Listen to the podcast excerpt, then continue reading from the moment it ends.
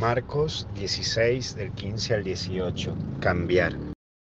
Y lo primero es, vayan, salí de vos, deja de llevarte de ese prejuicio en que te hace creer que vos te la sabes a todas. Mirá a San Pablo, estaba dentro de esa estructura rígida que le llevaba a saberse más que otros.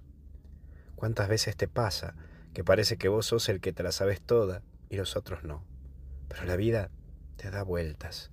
Mirá, cuando yo era cura joven, recién ordenado, creía que me las sabía, me las sabía todas y que hasta el Vaticano no paraba. Y sabes cómo me caí, ¿no?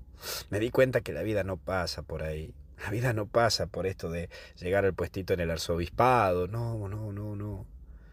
Que uno no se la sabe a nada. Y que es la vida quien te va enseñando, sí.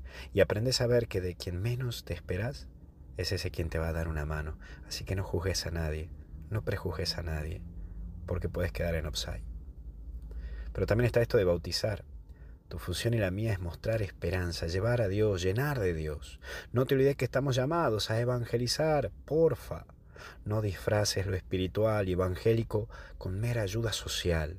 Una cosa no quita la otra, pero sí una puede sobreponerse sobre la otra y hasta incluso asfixiar.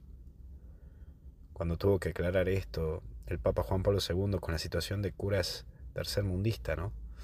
Porque somos testigos de esperanza, decía él, y no generadores de ideologías, porque Jesús no es una idea, es una persona.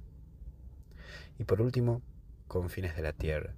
Soy un convencido que tenemos muchos San Pablos en estos tiempos, que más que viajar y escribir, navegan por las redes sociales y llevan a Jesús.